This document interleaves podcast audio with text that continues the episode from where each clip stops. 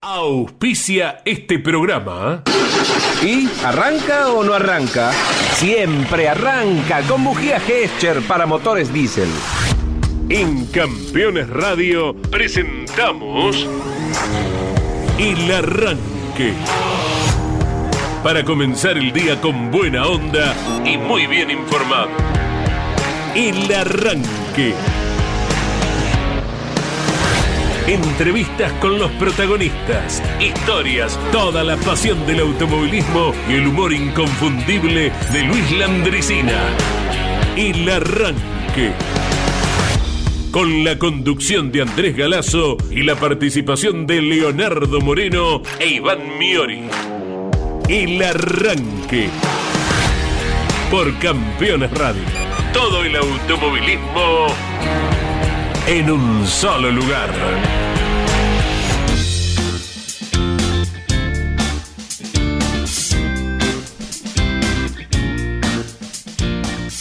Hola, buenos días para todos, buena semana, es nuestro deseo.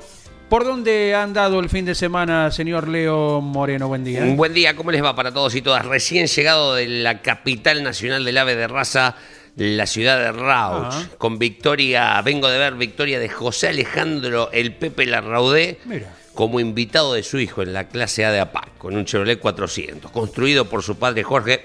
Dios lo tenga en la gloria, al querido Jorge. Mira qué detalle, ya lo amplía todo, Leo. ¿Por dónde se ha desempeñado su tarea, señor Iván Miori? Buen día. Buen día, Andy Leo. Eh, estuvimos en el Autódromo de Buenos Aires, el histórico Oscar y Juan Galvez, para lo que fue la tercera del año del Procar 4000 y del Procar 2000. Un lindo fin de semana porque a la tradicional, eh, eh, eh, al tradicional esquema, programa, bueno, se le sumó que fue una fecha con pilotos invitados. Pilotos de renombre, de un apellido importante, que eso le hace bien a la categoría. Fue un lindo espectáculo, así que allí estuvimos. Bien, nosotros siguiendo desde Continental la transmisión con el comando de Jorge Luis Leniani, Alberto Juárez, eh, Daniel Bosco, Pablo Culela.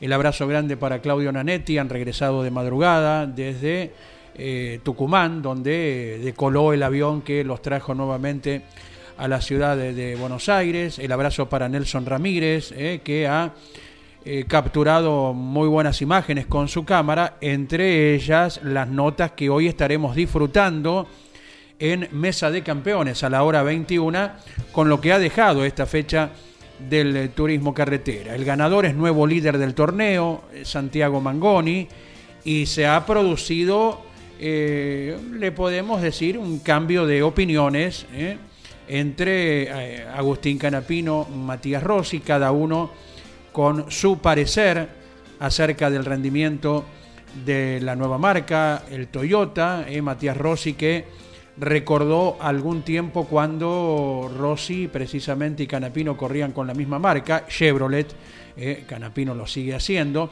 Bueno, para sacarme mucho el jugo a declaraciones de dos enormes pilotos como son los nombrados. Eh, llegó el triunfo eh, para Facundo Chapur, Muy bien, al, al fin, fin, al fin, llegó Facundo. el resultado eh, que se le venía negando. Lo mejor que había tenido en lo que va de la temporada era un podio con el Turismo Nacional en Paraná. Después, siempre candidato a actuaciones importantes, eh, por un motivo o por otro se frustraban. Y bueno, eh, se desató eh, de su butaca, ni bien cruzó la línea de meta, Facundo Chapuri fue a saludar a la tribuna, eh, bajándose del Torino y luego completando la vuelta de honor y el ingreso al parque cerrado. Sí, una imagen muy linda, muy linda de, de Chapur arrodillado ante esa tribuna gigante que tiene el autódromo de Termas y casi haciendo un gesto de como cuando un jugador viene de mala racha, de, de sacarse la, la- la mufa, porque es verdad. Candidato de TC Pista, candidato en el TN que venía de ser su mejor actuación y de las TC Pickup. Si no es un trompo, es una rotura de motor eh, o alguna falla eléctrica, pero siempre venía penando Chapur y como para hacerlo más dramático, Sí. sobre todo en los últimos giros de la carrera. Porque quizás puedes ser candidato y te caes al principio y bueno, ya está, con el correr de la vuelta se te va pasando. Pero venía, venía firme para ganar en alguna u otra categoría Sí. y faltando poco, pum, se queda Chapur. La descarga que hacía el Mano Santa, el personaje de Alberto Olmedo, estás muy cargado y te limpiaba. te limpiaba de la energía negativa, Claro. la hizo- se la auto hizo ayer. ¿eh? Claro, mira, eh, recién hablábamos antes de comenzar de frases o gestos eh, que algún protagonista en su momento ha elaborado y que tal vez no lo hizo con la idea de que se perpetuara en el lenguaje popular, ¿verdad? Claro. Y esa de Olmedo pudo haber sido una. ¿no? Claro, exacto. O, o el adianchi. ¿No te pasa que a veces usas adianchi, adianchi, para que entre gente eh, a, a tu hogar o donde sea que estés? ¿no? Pasa Para que fue fortísima esa época, era prácticamente una, una cadena nacional para Sí. hacerlo gráfico. Eh, ¿Vos te acordás algo de aquel tiempo? No. Eh, no. No, no, no. Iván, vos sos clase 1900... 97. Ah, no, no, claro, que te das cuenta cómo uno tiene que ubicarse. Traverso Eh, campeón. Mediados de los 80, eh, la Claro. época de, de- de Alberto Olmedo, como también en su momento era fortísimo y saliendo por la pantalla de ATC, que característicamente no ha explotado en rating eh, a lo largo de los años, más allá de las calidades de programas, lo que siempre decimos, eh, también era fortísimo el espacio de Antonio Gasalla.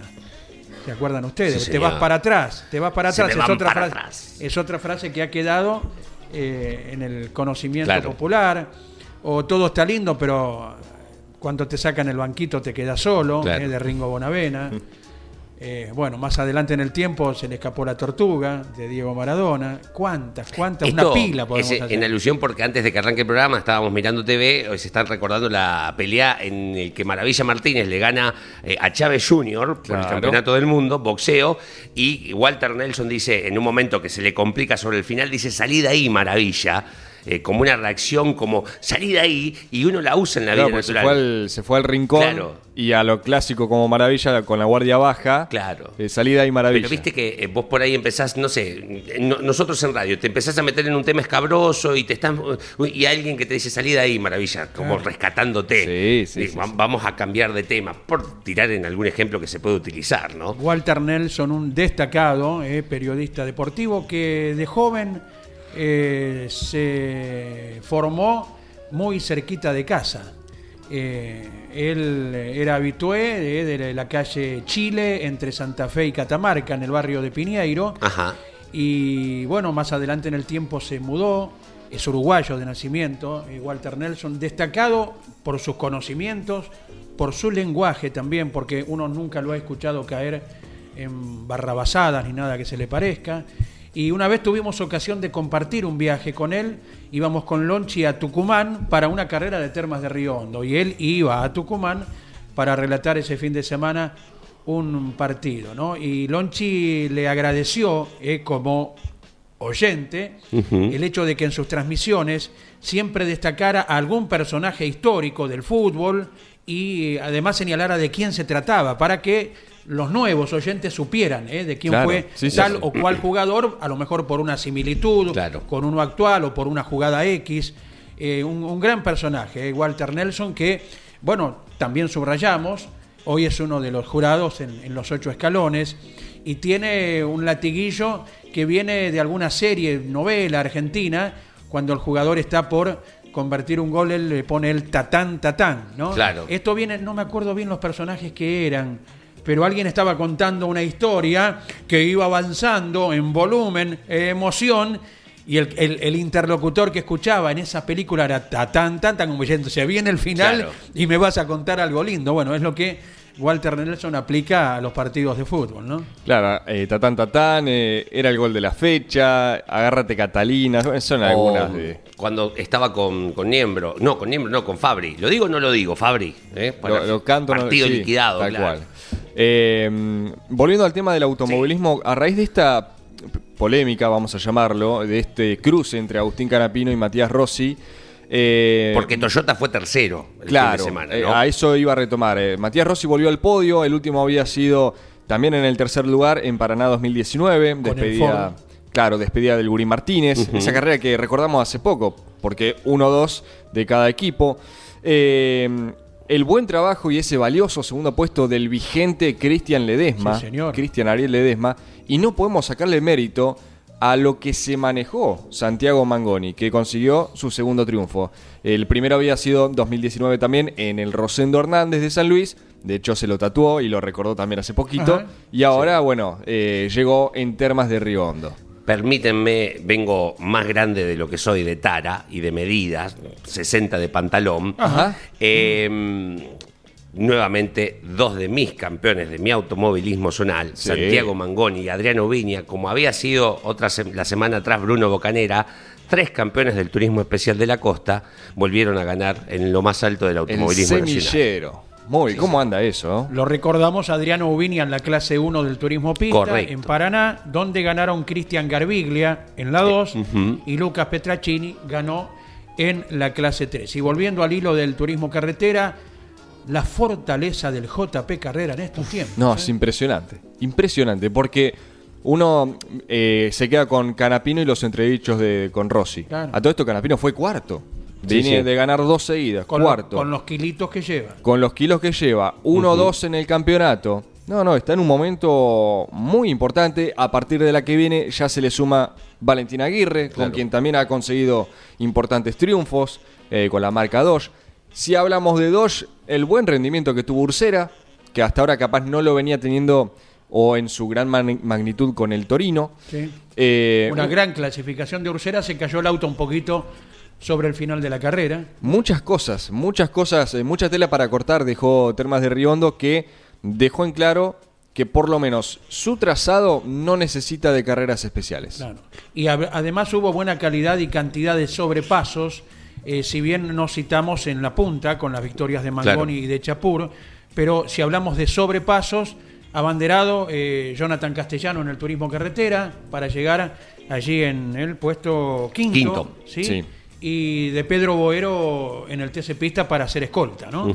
Tal cual, tal Sí, cual. Eh, bueno, rápidamente, si bien capaz tengamos la palabra de alguno de los tantos invitados que tuvo el Procar, Sí. para la clase A en los pilotos titulares fue triunfo de Germán Pietranera, el de San Justo, en tanto que para los invitados de la clase A, Leandro, eh, Leonardo perdón, Novak, ¿sí? Aquel que se destacaba hace un par de Sí, temporadas en el TC Mouras, TC Pista Mouras. Claro. Bueno, Leo Novak ganó con el auto de Fabián Maggini. En la clase B, en los titulares, quien ganó fue Alan Guevara. Y ese mismo Chevrolet volvió a quedar en lo más eh, alto del podio para los invitados, porque fue Jeremías Cialchi quien se encargó de, de llevarlo hasta la bandera cuadros. Correcto. Bueno, gran diversidad de automovilismo y apelando a otra frase popular, eh, ninguno de ustedes dos la escuchó en ver. vivo en el momento. El automovilismo argentino en Europa no se consigue. ¿Saben cuál es? ¿De, ¿De quién es? era? De el, Me suena, ¿eh? claro, del original Ratón Ayala. Ayala era un número 9 Ah, de está San bien. Lorenzo, pelilargo, bigote, que jugó, al menos en las eliminatorias para el Mundial 74, jugó ¿eh? Rubén Ayala, delantero. Y él hacía la publicidad del botín interminable. Sí. Y en el final de la publicidad, con esa voz finita que él tenía, decía, en Europa no se consiguen.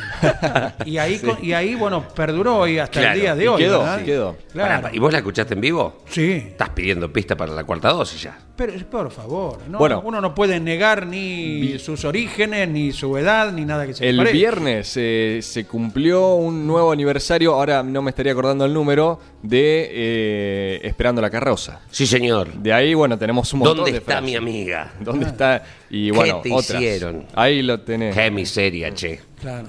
Eh, ella Y- hace ravioles, bueno, Sí. un montón. Volviendo a lo del ratón Ayala, no recuerdo el motivo por el cual eh, se le apodaba así, pero en lo que uno disiente es con la prosecución de apodos con personas del mismo apellido al original del Sí. apodo, sin que tengan ningún tipo de relación. Porque Claro. después quien heredó el apodo del ratón Ayala fue el defensor, Roberto, Claro.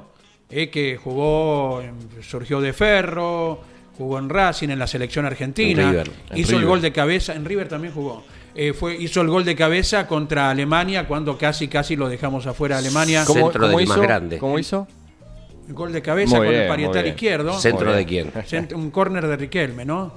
Eh, ese partido, bueno, eh, empataron 1 a 1, después perdimos por penales en la propia Alemania. Sí, sí, Eh, sí, sí. Bueno, eh, Roberto Ayala, el defensor, heredó el apodo de ratón sin que tenga Claro. nada que ver. Como, por ejemplo, eh, el delantero, hoy miembro de- del Consejo de Fútbol de Boca, Marcelo Delgado, con criterio, bueno, el apodo cuál era, Chelo. El Chelo. ¿no?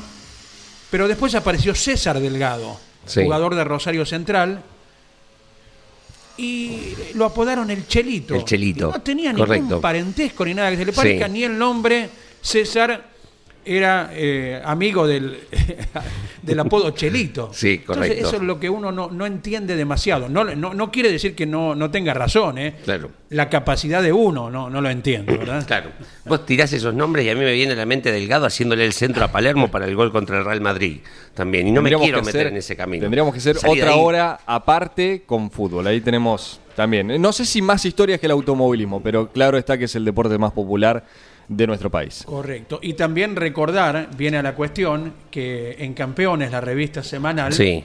eh, cada fin de año se reúnen frases importantes, cómicas, duraderas, eh, del ambiente automovilístico. Me encanta. Sí, ¿Eh? sí, sí. Lo que dijo tal y cual en aquel- del primero de enero al 31 de diciembre. Así que es algo que también disfrutamos en, en la edición impresa de la revista Campeones. Y cerramos esta ronda de títulos. eh, no podemos dejar de lado la Fórmula 1. La primera vez que se corre en el eh, circuito de Miami, en el Gran Premio de Miami, y fue victoria para Max Verstappen con el Red Bull, acompañado por los hombres de Ferrari, Charles Leclerc y Carlos Sainz. Bueno, eh, actuación épica eh, para reafirmar el número uno. Tal cual. Venciendo a las dos rojas que le habían clasificado adelante.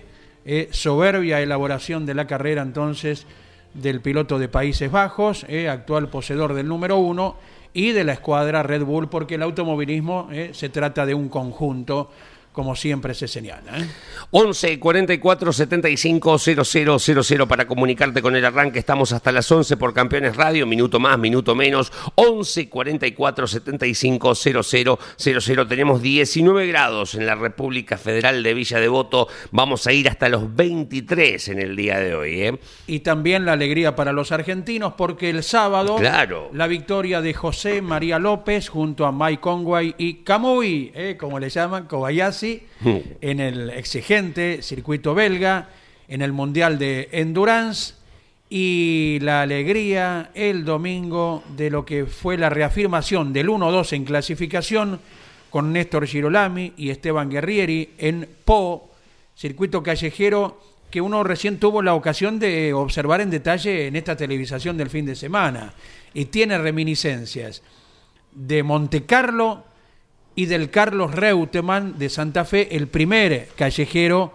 de la capital santafesina. Tiene, por ahí lo ves y me parece a Monte Carlo, me parece al Reutemann de Santa Fe. Bueno, allí produjeron el 1-2 en la carrera que se largó con la grilla original de acuerdo a la clasificación y luego terminaron muy bien la segunda carrera con grilla invertida en los 10 de adelante, zafando de un entuerto a los poquitos metros cuando Norbert Michelis, como si nadie estuviera a su lado, puso el auto a 45 grados, lo encerró a Tila Tassi y por suerte eh, Guerrieri y Girolami pudieron pasar y finalizar la segunda carrera. Bueno, después les cuento cómo va a estar el clima para el fin de semana, pero vaya guardando en la mochila del calzado un lugarcito para las botas de goma para el próximo fin de. Después ¿Dónde? le cuento, ¿Dónde? después le cuento, usted, por sobre todo. ¿Qué es Dios? Se preguntan las pastillas del abuelo que llegan musicalmente a la mañana. Aquí somos el arranque por Campeones Radio. una absurda guerra. Judas no juega esta tarde, lo expulsaron por. Y once apóstoles de Cristo con sus oídos al cielo, consultándole al Señor. Y Jesús dijo, me voy. De tácticas ya no hablo, pero un consejo les doy. La pelota siempre al 10,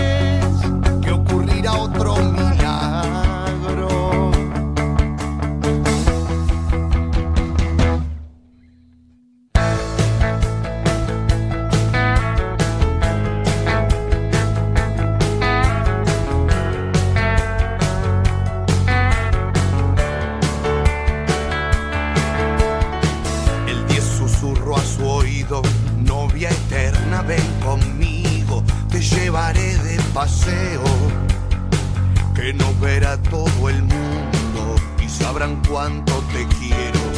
La pelota enamorada,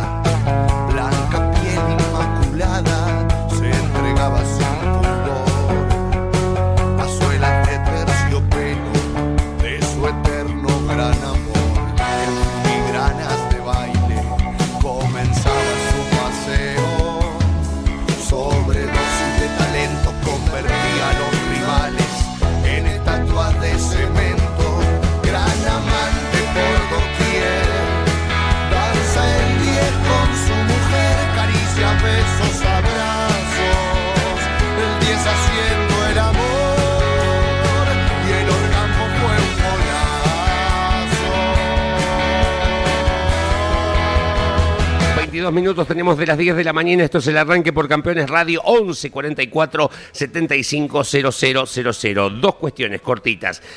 Sigamos cuidándonos, han subido en un 50% los casos de COVID en los últimos días eh, y el porcentaje de positivos en cuanto a lo que a test se refieren han subido muchísimos, mil casos por día en la Ciudad Autónoma de Buenos Aires, tiene que ver mucho mm, por sobre todo que estamos olvidándonos de las medidas de cuidado, ¿no? Digo, marcándolo porque va a venir el invierno, estos días son de regalos con estas temperaturas muy agradables que tuvimos a lo largo de todo el fin de semana y que inclusive vamos a tener hoy, mañana, pasado, al menos, pero sigamos cuidándonos. Eh, otra cuestión, eh, hoy hay dos aniversarios importantes a nivel social.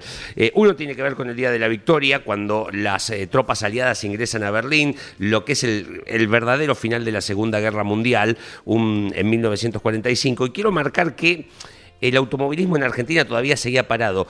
La guerra termina en el 45 y era tanta la falta de repuestos que recién en el 47 y en octubre del 47, hablo del turismo de carretera, volvió al ruedo. Y hoy es un día muy importante también para la ciencia argentina porque para mí uno de los próceres que tiene nuestro país, para mí y para todos, que es el doctor René Favaloro, eh, hacía su primer bypass, esto fue en Ohio, en Estados Unidos, primer bypass coronario que se hace en la historia de la medicina mundial, fue en 1967 y lo recordamos porque además de ser un prócer, un prócer era un tipo que estaba muy ligado al automovilismo también, con muy buena relación con Juan Manuel Fangio, con don Luis Landricina, a quien lo tenemos constantemente relacionado a este deporte eh, y, y sin hablar, sin dudas, fue un abanderado de lo que se puede hacer en nuestro país eh, cuando nos alineamos detrás de un solo propósito y lo que logra también la ciencia en nuestro país. eh. Ayer eh, observaba que era don Luis Landricina tendencia en Twitter y es por declaraciones que ha realizado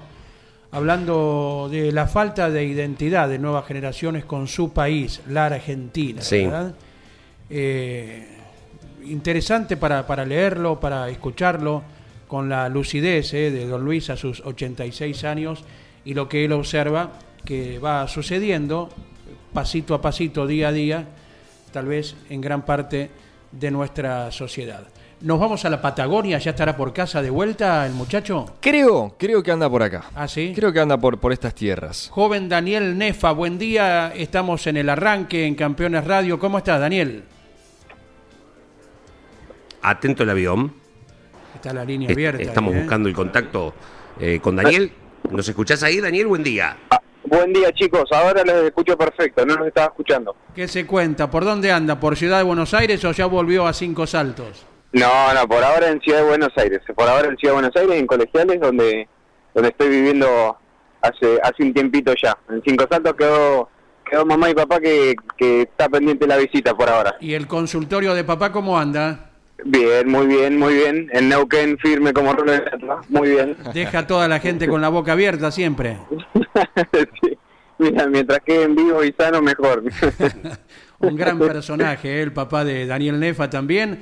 Eh, me acuerdo haberlo conocido allá cuando el 2011 hiciste alguna sola carrera, ¿no? De turismo nacional.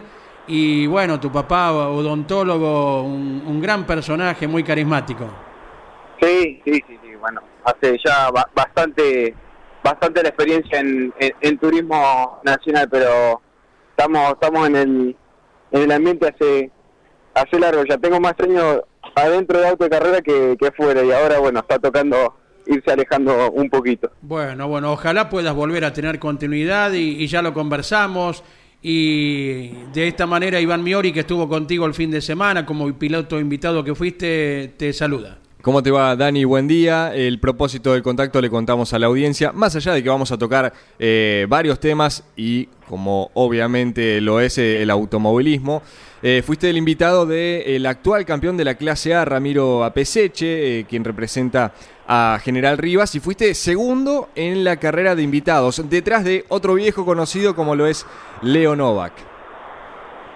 Así, es, un, lindo fin de semana con con una gran gran familia como son los Martellini, que bueno, son los que hacen la puesta a punto de, de todo el del auto y motor en conjunto y se disfrutó mucho, no solamente por el lado deportivo, digamos, sino porque también hay una hay una amistad por detrás con, con ambos, con no solamente con, con Ramiro, sino con todos los Martellini.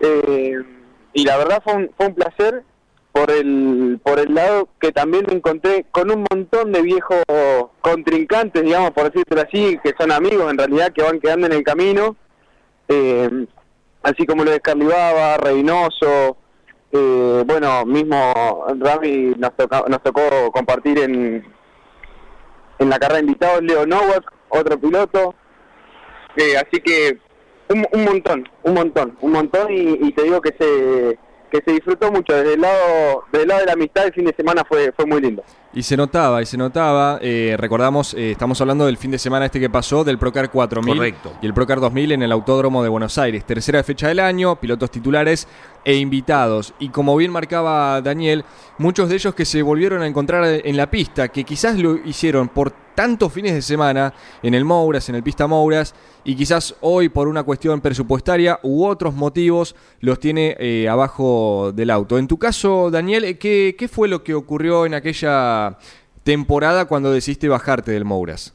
No, en principio fue esto, que estás eh, recalcando vos, eh, fue, fue falta de presupuesto.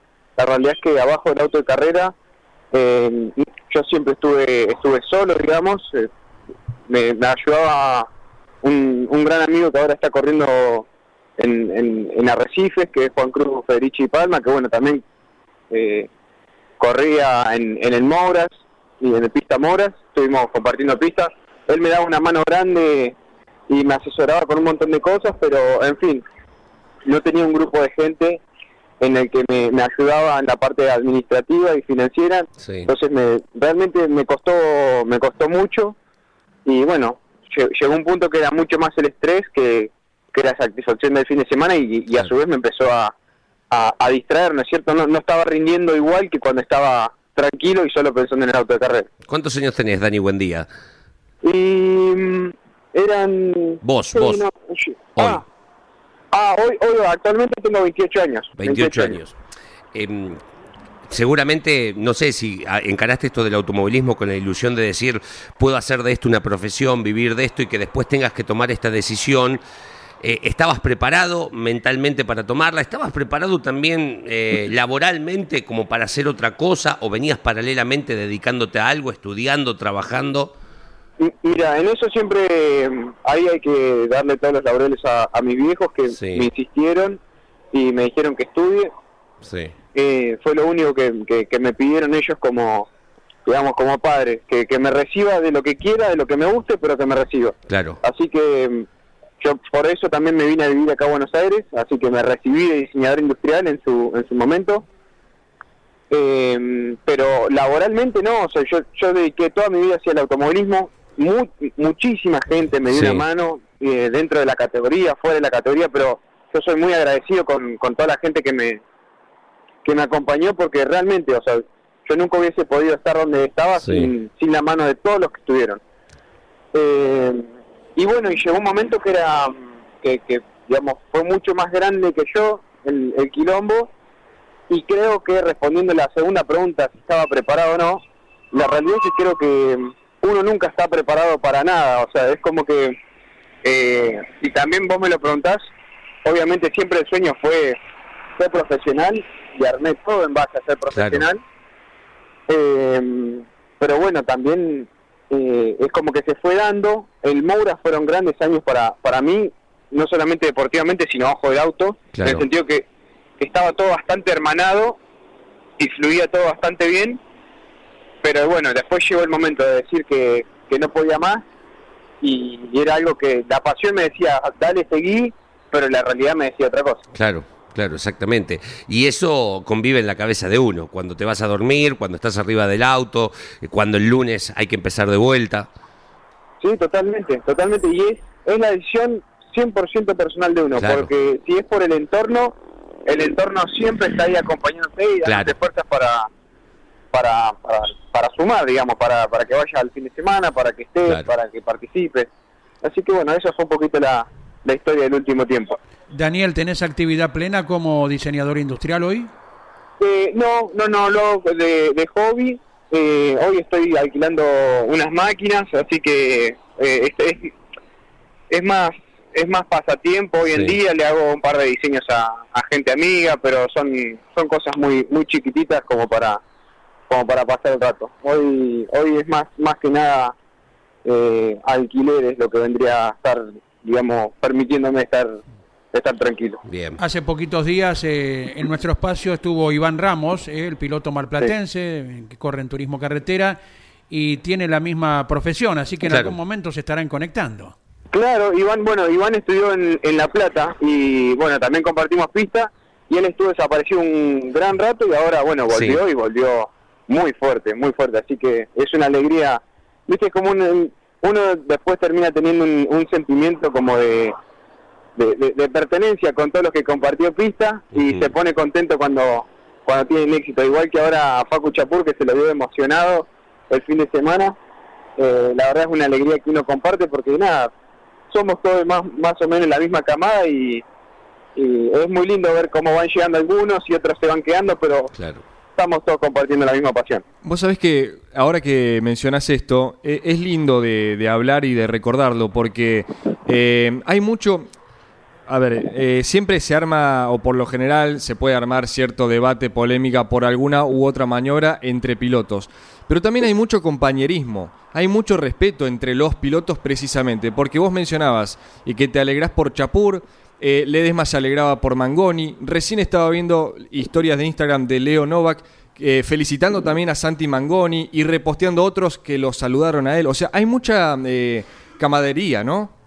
Sí, totalmente, totalmente. Mira, yo creo que las fricciones eh, se dan naturalmente por el deporte que no deja de ser una cuestión, eh, digamos, egoísta en el sentido que uno como piloto está defendiendo lo suyo, Claro. está defendiendo su equipo, su motorista, su chasista, su todo, y también la gente que acompaña, eh, es decir, los sponsors que están, digamos, con algún tipo de compromiso económico o voluntario, digamos, pero eh, no dejas de tener un gran grupo de gente atrás tuyo. Eh, ahora, la realidad es que mm, eh, todos los que estamos eh, venimos compartiendo pistas hace un montón, entonces tarde o temprano eh, te, te termina pasando la, la, la barrera, digamos, de competencia y pasa a ser una amistad. Claro. y sobre todo porque es un deporte de mucho esfuerzo y no y no son muchos los que terminan llegando. Entonces Es esa, esa parte también se, se entiende y se yo creo que todos los pilotos son agradecidos de la, de la situación en la que están y se disfruta mucho el fin de semana de carreras para para poder compartirlo con los que están digamos Claro, es cierto, lo hablábamos el otro día con Gustavo Tadei, no todos llegan eh, y hay una calidad de pilotos que, que quedaron, que tuvieron su oportunidad a nivel nacional, pero que seguramente también están a nivel zonal. Vos lo debes haber visto el fin de semana en Buenos Aires, entre los pilotos titulares, los habitués del zonal del Procar. Hay un muy buen nivel y que bueno, eh, billetera mata galán, llega hasta ahí la cuestión. Sí, totalmente. Y de hecho, eh, hoy por hoy, por cómo están las cosas, inclusive del el regional, que bueno, es- por lo que se vio el fin de semana, la verdad la categoría está espectacular, Sí. muy lindo parque de autos, una, una convocatoria de gente impresionante, pero inclusive como está la, la categoría, eh, no deja de ser profesional. Es- Sí, sí. es como que el, el deporte sigue evolucionando y cada vez son los menos que son autos que nada que vos sabés que no van a andar que están desprolijos que es impresionante el, el nivel de, de autos de prolijidad y de presentación que está teniendo la to- todas las categorías. Claro. cómo cómo decirte para no para no merecer porque No, no, realmente eh, Todo el Eh, zonal, es eh, bueno, sí. Exacto, la, no zona, exactamente. Es Sí. impresionante el, el nivel que está manejando. Sí, em, miro la planilla y veo que llegás a 62 centésimos de Leo Nowak. ¿Cómo fue la carrera? ¿Qué, qué me dice esta diferencia? ¿Fue real? ¿Fue peleada? Sí, no, fue muy peleada, fue muy peleada. Sí, sí Leo tenía una, una leve diferencia, yo lo vi superior, digamos, en, en cuanto a tracción, no lo podía superar. Las últimas vueltas recién eh, recién me, me acomodé como para estar un, po- un poquito más parejo a él, pero era muy difícil la, la posibilidad de sobrepaso, tendría que haber salido de alguna situación, eh, digamos, se tendría que haber equivocado él, eh, pero bueno, fue muy muy interrumpida por los pescar, tuvo tres pescar y después sí, en la retaguardia, digamos, venía con Luquitas Granja, que por lo que yo veía viendo arriba del auto, yo creo que él estaba un poquito peor de auto, pero él tiene una experiencia fenomenal arriba de, de lo, del regional, entonces venía pudiendo resolver varias situaciones en pista un poquito mejor. Entonces, en cuanto yo me, mm, mm, me equivocaba Sí. media centésima, él encima eh, ya, ya podía tener una, una oportunidad de generar una- un sobrepaso. Eh, no voy a, no voy a preguntar. Sí, Dani, perdón. No, no, no, no, eso, eso, que, que la- las pocas veces que, que tuvo un mínimo error, él intentó enseguida buscar la segunda posición. Está bien. No voy a preguntar si te costó, porque evidentemente no, debido al segundo puesto. Pero, ¿hace cuánto no te subías a un auto? Hace como dos años y medio, dos años y medio fácil. Y la última fue cuando estabas en el Mouras. En la última vez fue mm, con el Dole Racing arriba de una camioneta en plena cuarentena en San Nicolás, si no me equivoco. Después en el equipo yo estuve haciendo asesoramiento deportivo, digamos, estaba con la camarita y con la adquisición de datos, eh, y de vez en cuando iba a probar, pero ya las últimas pruebas, como eran poquitas vueltas, ya no estaba rindiendo como antes. Antes en, en, en una vuelta o dos ya podía hacer el tiempo, de- a lo último ya, viste, me, me, me- tardaba cinco en poder hacer lo mismo que antes tardaba Claro. Hacer en una. Entonces, como que decidimos cortar con, con esa situación y bueno, le dimos el espacio a los pilotos vigentes. Así que más o menos hace dos años que no no estaba no estaba subido. Y, Te- sí. No, no, que te vi justamente con el buzo del Dole. ¿Seguís vinculado o ya no? No, este año ya no, este año ya no. Estuvimos dos años y medio trabajando, una experiencia espectacular, espectacular. La verdad me, me quedé muy fascinado en la forma de trabajo que tienen, el profesionalismo que manejan de automovilismo, el, la prolijidad es espectacular. Eh, y bueno, lo, lo- después lo terminan mostrando en, en pista, pero me, me llevé una muy linda experiencia de trabajo y bueno, agradecido con, con ellos eternamente porque también me dieron la posibilidad de correr mucho tiempo, así que eh, por ahora al automovilismo nada, Eh, eh, me, me he tomado este año como para desvincularme y, y entender otra realidad que no sea automovilismo por ahora. Bien. Bien, bien. Ojalá en algún momento se reabra la puerta. Daniel, vos has sido subcampeón de la categoría, ¿verdad? Y con buenos resultados siempre que has corrido. Eh, ¿Volvés eh, cada tanto a cinco saltos? Eh, cu- ¿Cuál es tu frecuencia? Eh, muy poquito, o sea, cada seis meses, pero voy exclusivamente a tomarme una semanita, a estar con, con mamá y papá, que bueno, están solos allá, mi hermano también se viene a estudiar para acá, eh, que hoy por hoy está, está haciendo sus primeros sus primeras huellas en, en la Paco, en la 150, está arrancando a correr. Karting. Eh, exactamente, en karting. Eh, así que de vez en cuando lo, lo vamos a visitar, o mismo papá y mamá se vienen cuando Igna está corriendo, lo vamos a visitar a él. Que bueno, es la, es la excusa para, para reunirse, que es un poquito lo que lo que pasa cuando cuando se corre, es la, excusa para reunir a la familia, comer un asadito, pasar el fin de semana juntos. Claro. Eh, Daniel Nefa, ministro de Turismo de Cinco Saltos, invite a la gente por qué tiene que conocer su pueblo. A ver. Mira, es muy lindo. es, eh, en, en Cinco Saltos hay mucha manzana y mucha pera. Es productor de manzana y pera. Así que eh, es, es más que nada un, un- un lindo lugar para, para pasear, conocer Neuquén, que está al lado también, Neuquén Capital. Es justo, eh, siempre se confunden cuando, cuando se habla de Cinco Saltos, que Sí. está en Río Negro, y Neuquén, que es capital, porque son dos provincias totalmente diferentes, pero están a 17 kilómetros de diferencia. Claro. Inclusive Entonces- estás muy cerquita del autódromo de Centenario, Cinco Saltos. Claro, exactamente. Eh, tenés a 5 kilómetros. eh, de hecho, nada, si estás en el pueblo, se escucha Sí. enseguida. Después, ya para los que les gusta más la, la paz, eh, pueden ir a, a pasar un, un fin de semana al, al lago Pellegrini, que Ajá. está ahí también. Y si no, bueno, conocer toda la parte pujante del país, que es eh, Vaca Muerta, que está ahí a unos 70 kilómetros, pero bueno, eso ya es parte de Neuquén. Sí, pero sí. lo podemos, lo podemos, eh, nos podemos apropiar, digamos, del, del turismo de la zona. Vos sabés que nuestro equipo tiene una muy buena amistad en Cinco Saltos, do- don Segundo Salgado, productor de hielo, eh, Sí. que es un anfitrión de primera y cada vez que hay carrera, como hace poco, cuando fue centenario en el TC, eh, nos invita a cenar y te imaginás que le arrasamos con todo, ¿no? Sí, sí, sí, es muy fierrero de Cinco Saltos, ellos tienen su, su safari eh, y su, digamos, y su rally, así que es, es, un pueblo muy fierrero y bueno, siempre, siempre invitado todos, viste, es parte del automovilismo, cada pueblo tiene, tiene lo suyo, pero bueno, la, la ciudad de Cinco Saltos siempre muy, muy amena con, con, todo el- con toda la gente y con todo el público también. ¿Y cuánto nos separará más o menos, Dani, de San Martín de los Andes?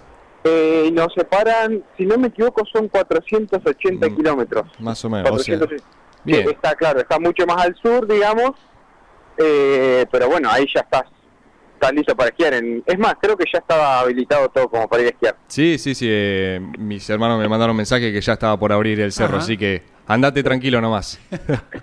bueno, ahí se si van que yo me aprendo con ustedes también. Será bienvenido. Bueno, Bien, bien. Recordamos un poquito más atrás en el tiempo, representante de Cinco Saltos fue Jorge González, que llegó a correr con un carat en la clase 3 del Turismo Nacional. ¿Lo llegaste a conocer, Daniel?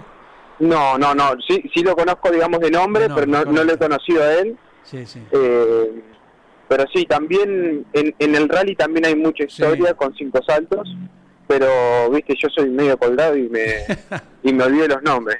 Pero pero sí, ha- han salido han salido pilotos de, de cinco saltos. Perfecto. Daniel, te agradecemos el contacto. Es residente ahora en el barrio de Colegiales, eh, pero de Cinco Saltos, provincia de Río Negro. Iván Miori te vio en actividad y ojalá, ojalá se pueda reanudar eh, cuando se den las condiciones, eh, que estés arriba de un auto.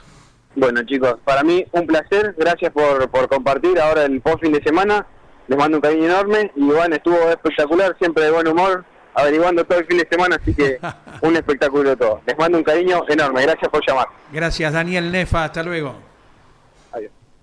Bueno, la palabra entonces del piloto de cinco saltos, Daniel Nefa. Mañana lo vamos a tener al ganador, a Leo Novak, que fue justamente quien se quedó con esta final del Procar 4000, la clase A de los pilotos invitados. Claro. Leandro Novak en el Chevrolet de uno de los tanto Magini, Fabián en este caso, los Sí. mendocinos. Segundo, Daniel Nefa con el auto de Ramiro Apeseche. Tercero, José María Garabano con el auto de Fedelín. De Y presten atención a los apellidos. Cuarto, Gastón el Gato Cruzita, Ajá. que corrió este fin de semana con la Chevy de Adriana Aspromonte. Quinto, Gastón Rossi, eh, con Ezequiel Masquere. Y por el lado de la B, también en los pilotos invitados, lo dicho, ganó Jeremías Cialchi con la unidad de Alan Guevara. Segundo, Flavio Bortot, otro apellido que ha andado por el Mouras.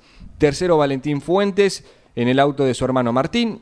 Cuarto, Nicolás Mata con la unidad de Claudio Basterrica. Ahí va. Quinto, Alejandro Roma con la Chevy de Maxi Di Maio, uno de los ganadores que tuvo eh, ya el Procar 4000 a lo largo de este, Este año. chico Nano Mata fue campeón del Procar 4000, es azuleño y es el último acompañante del Flaco Traverso. Cuando Juan María se Ah. eh, baja en aquella carrera en Olavarría, eh, iba Nano Mata acompañándolo. Eh, Tres objetivos tienen las carreras con pilotos invitados en el automovilismo zonal.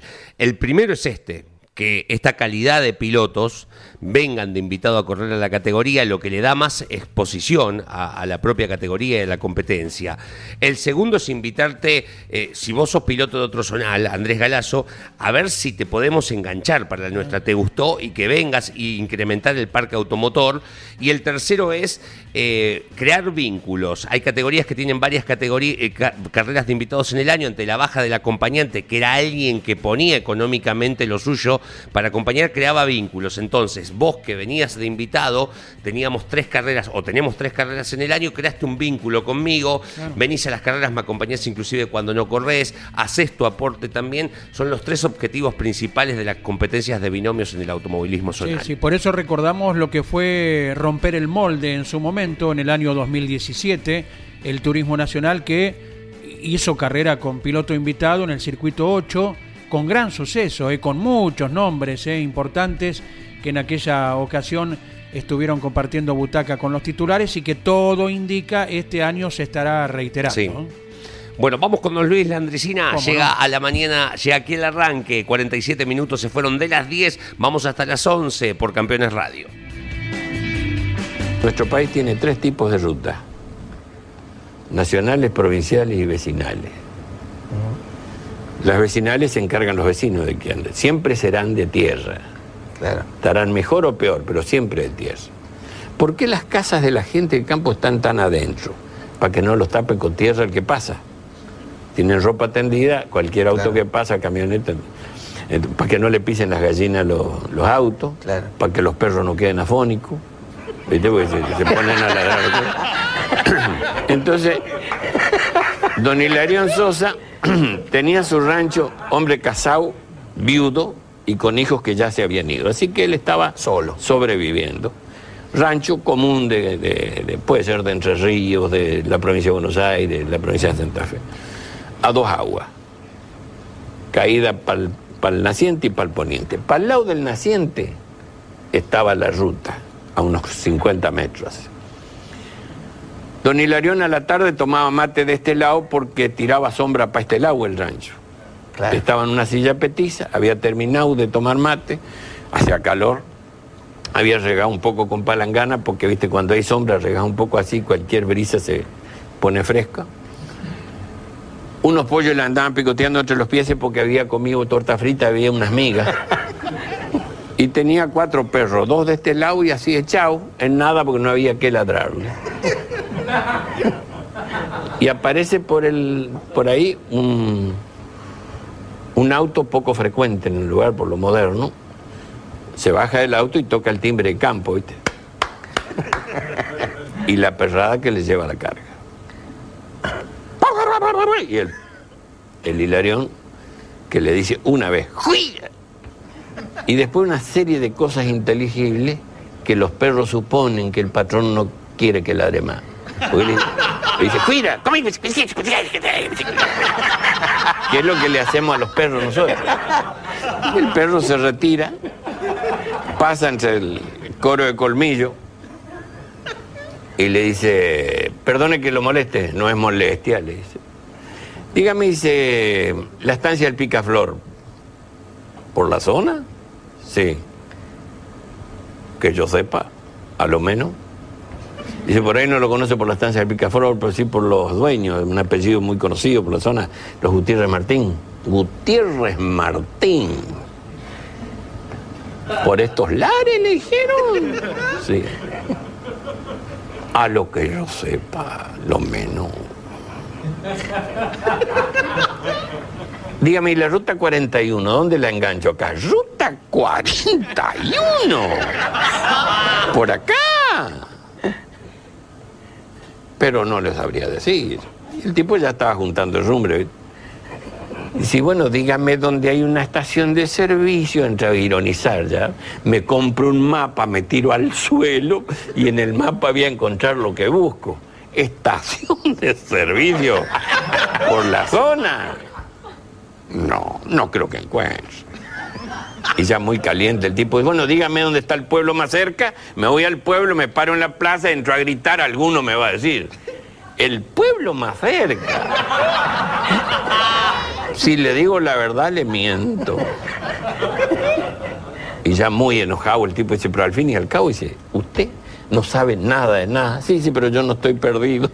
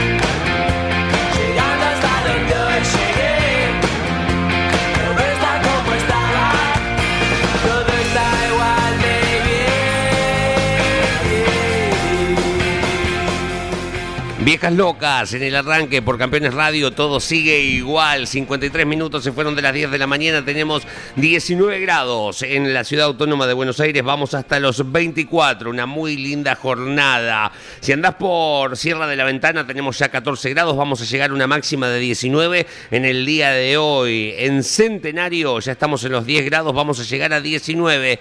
¿Quién corre el fin de semana en Centenario? Va la TRB6 y sus divisionales.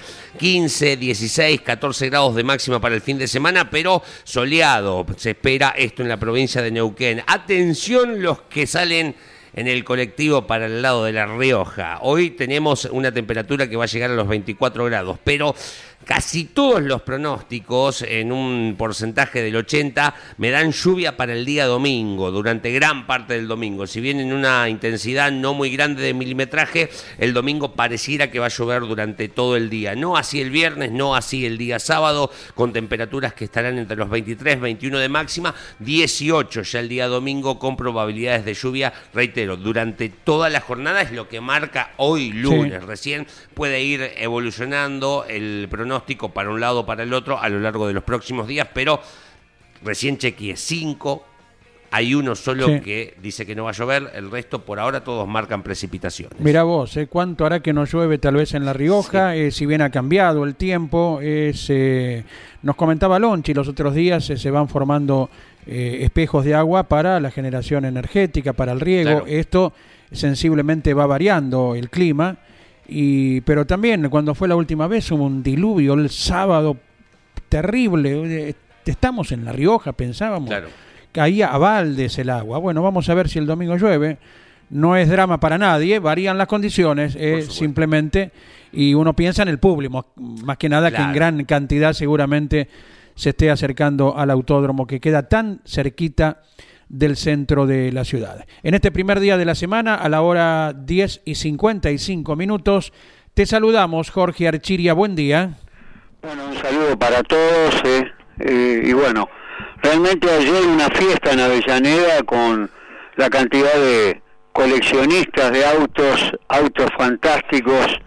Después en la semana vamos a enumerar la cantidad de autos, porque la verdad que 400 autos y, y bueno, de lo que se te ocurra, ¿no? Había un Mustang convertible que era hermoso. Y bueno, después había autos que parece mentira, parecen sacados de la agencia, ¿no? ¿En dónde, Como- Jorge? ¿Cómo? ¿En dónde? ¿Qué era? ¿Qué evento? Bueno, eh, eh, pegadito al provincial en la plaza de la calle Agüero, eh, Gómez, eh, realmente una fiesta increíble, cantidad de gente, familias, eh, era impresionante la gente que había y bueno, este, realmente una fiesta, ¿no? Toda la gente apasionada por, por los autos, te digo, había un 403 eh, azul, el color característico de la época de Peugeot, que parecía que lo había sacado de la agencia recién, ¿no? impresionante, impresionante. La verdad que este, admiramos a esa gente que tiene esa pasión y le pone tanto tiempo a todo eso, ¿no? Eh, la verdad que maravilloso, muchachos. Y el municipio de Avellaneda que es eh, muy amigo de organizar estas fiestas gratuitas allí en el predio frente al Palacio Municipal en la Avenida Güemes. Sintetizamos- Exactamente, exactamente, y. Avellaneda está cada vez mejor, ¿eh? Correcto. Sintetizamos ahora lo que son los recuerdos. Bueno, muy rápidamente, eh, eh, bueno, lo de ayer, obviamente, la victoria del Uefel en Buenos Aires, después vamos a contar detalles sobre esta victoria tan esperada de Carlos Uefel, ¿no? Hombre rapidísimo, eh, y bueno, después contaremos todos los pormenores de esto, tiene que ver mucho un presidente de la República, hay detalles imperdibles, tiene que ver Jorge Cupeiro, hay, hay un montón de detalles, con más tiempo lo hacemos. Después obviamente el recuerdo de Gilles Villeneuve, caballero de lo imposible, ¿no? Hombre que vino a, a renovar este, esas ganas de correr, realmente un, tipo fantástico, ¿eh? En cuanto a espectáculo, ¿no? Eh, y bueno, el, el accidente, el accidente en Solder, eh, un 8 de mayo de 1982, buscaba eh, mejorar su lugar en la largada, el toque con Jochen Mass, que venía muy lento en las pruebas de clasificación, lo quiere evitar, pero lamentablemente el auto toma vuelo y, bueno, eh, ese es el accidente lamentablemente de Chip Vianet. Seis victorias, pero bueno, no vamos a los números, sino a lo que dio Chip Vianet en poco tiempo, ¿no? 66 carreras, 6 victorias, 14 podios y el recuerdo por siempre del Chip Vianet, muchachos. Exactamente. Jorgito, eh, ¿te queda algo más en el tintero? Sí, bueno, eh, el recuerdo de Nicolás Villovic que había también un 8 de mayo había ganado eh, en San Juan eh, eh, y lamentablemente cuando volvían con el avión a las 19.27 el avión tuvo tuvo un problema el Piper Navajo y tenía el accidente, ¿no?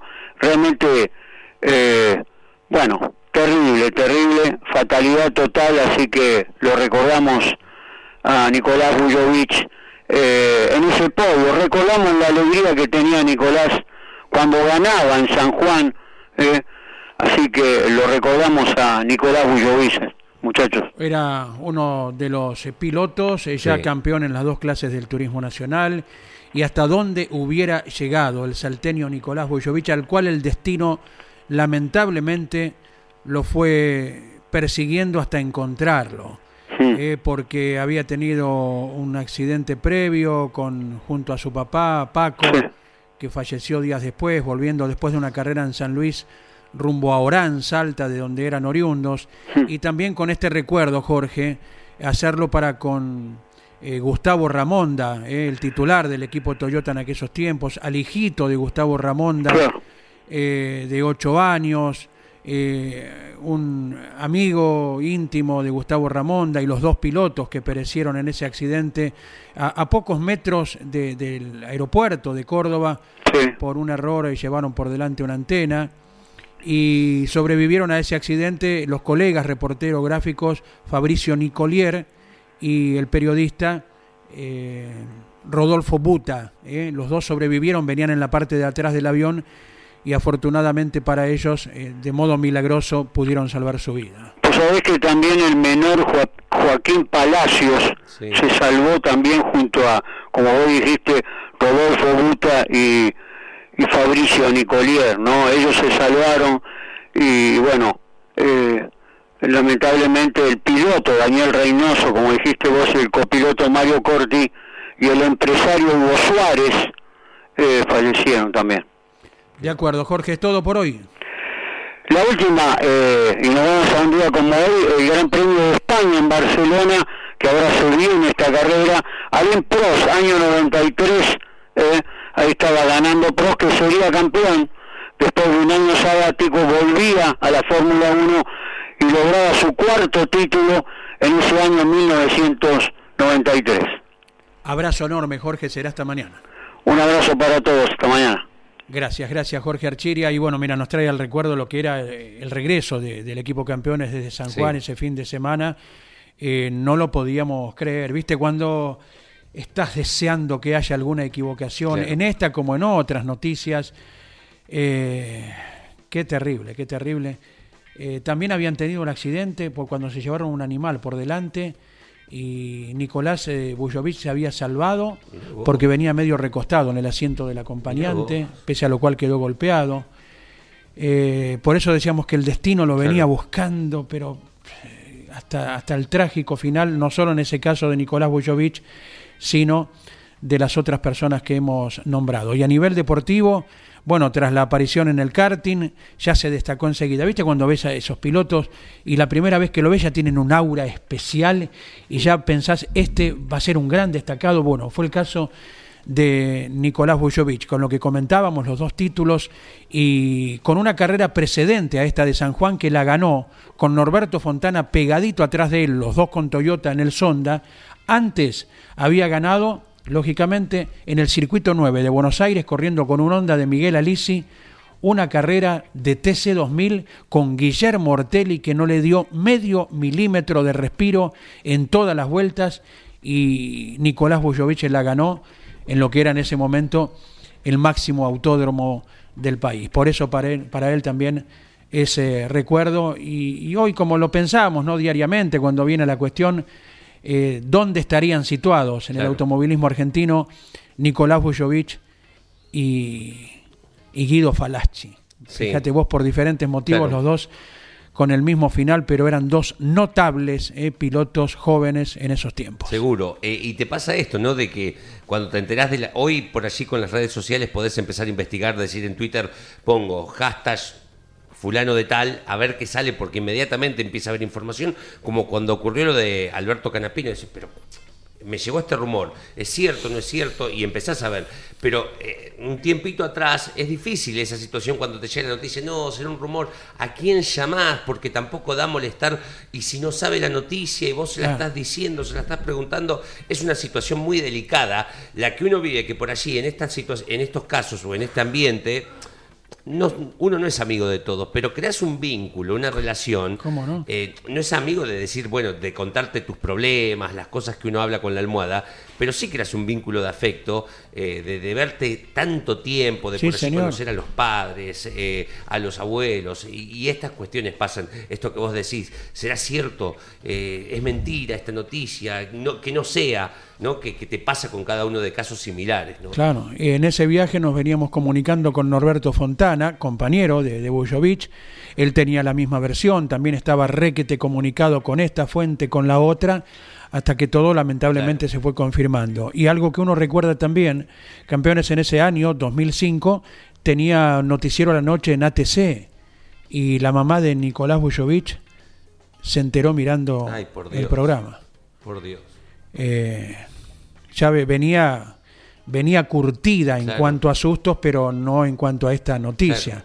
Porque también por aquellos tiempos, Pablo Bujovic, que hasta hace poco estuvo corriendo en el turismo pista, se retiró eh, joven ¿no? de la actividad, Pablo Bujovic, que fue campeón, inclusive el hermano mayor, eh, yendo a una carrera en San Luis, en territorio de Catamarca, viajando entre Orán y San Luis, eh, se llevó por delante una vaca y sobrevivió, cosa que no es muy frecuente ante tamaño impacto, ¿verdad? Así que con esto queremos señalar lo perseguido que estuvieron los Bujovic eh, por un motivo o por otro con este tipo de, de percances. ¿eh? Bueno, eh, el recuerdo, bien por Jorge que, que lo trae a colación y que nos permite tener este- esta charla. Bueno, eh, hoy hay muchos productos, se viene motor informativo al mediodía, después mesa de campeones en la noche. Estoy muy ansioso por ver dos cuestiones. ¿Cómo va a ser la etapa de la edición de la revista Campeones, la próxima, con la carrera del fin de semana? Quiero saber quién va a estar ahí, me doy una idea, pero quiero saber quién va a estar ahí. Y estoy ansioso porque llegue mañana martes la noche para escuchar o ver, depende qué te guste más, grandes campeones, porque ya vi los comentarios en función de lo que pasó en las declaraciones de Canapino y de Rossi, algunas de Reyes, algunas de los grandes campeones, así que me imagino que va a ser un programa muy picante el de grandes campeones. ¿eh? Y por eso, tanto grandes campeones como Mesa eh, van a tener eh, material eh, de, de debate, ¿no? De, de análisis de todo lo ocurrido en Termas, pero por eso decimos, más allá de esta polémica de los dichos de, de- Agustín, que el propio arrecifeño se termina enterando que, se- que salió al aire justamente cuando, cuando Pablo Culela le, le hace la nota. Incluso ahí Canapino como que redobla la apuesta y dice, ah, bueno, no, no hay códigos. Claro. Y hay que entender un poco al piloto también, porque vos te querés comunicar con tu equipo y te ponchan la radio, ¿Está es difícil. eso? Que la intimidad salga Sí. hacia la luz. Si se avisa de antemano, no, pero si no lo sabés, vos pensás que estás hablando con Gustavo Lema Claro. y estás hablando con millones de personas. Eh, Claro. Bueno, pasa en la Fórmula 1. Sí. Pero ahí ya es el, show business Claro. y Sí, ya de antemano todo el mundo lo sabe, ¿no? Sí. Porque vos podés tener una declaración desafortunada. Pero- no solo en esto, sino insultando. Pero estás también. arriba del auto Por también. eso Hay que mismo, entender ¿no? mucho. Eh, No es fácil. Es todo, todo Eh, un todo tema, análisis. ¿verdad? Sí. Todo análisis que lo podemos ir desarrollando en la. Yo creo que a partir de ahora cambiará entonces la comunicación porque estamos hablando de eh, Agustín Canapino, nada menos. No hay que agregar una palabra más acerca de su trascendencia y peso eh, en diálogo con el equipo dominante en relación a Matías Rossi y su auto. No hay que agregar una letra más en cuanto a los protagonistas eh, aludidos o eh, que emitieron eh, la palabra en esta comunicación y ahí conocer el volumen de la trascendencia que tiene en el ámbito automovilístico. Cronológicamente entonces estamos a las 17, eh, bueno, luego de motor informativo a las 12 con Claudio Leniani, a las 17 está Lonchi con la Fórmula 1, a las 21 Jorge Luis por el Garage, comanda entonces Mesa de Campeones con muchísimo para debatir y disfrutar durante todo este día. Gracias a todos, será hasta mañana. Hasta mañana, abrazo fuerte. Auspició este programa. ¿Y arranca o no arranca? Siempre arranca con bujía Gescher para motores diésel. Campeones Radio presentó El Arranque. Entrevistas con los protagonistas, historias, toda la pasión del automovilismo y el humor inconfundible de Luis Landricina. El Arranque. Con la conducción de Andrés Galazo y la participación de Leonardo Moreno e Iván Miori. El Arranque por Campeones Radio. Todo el automovilismo en un solo lugar.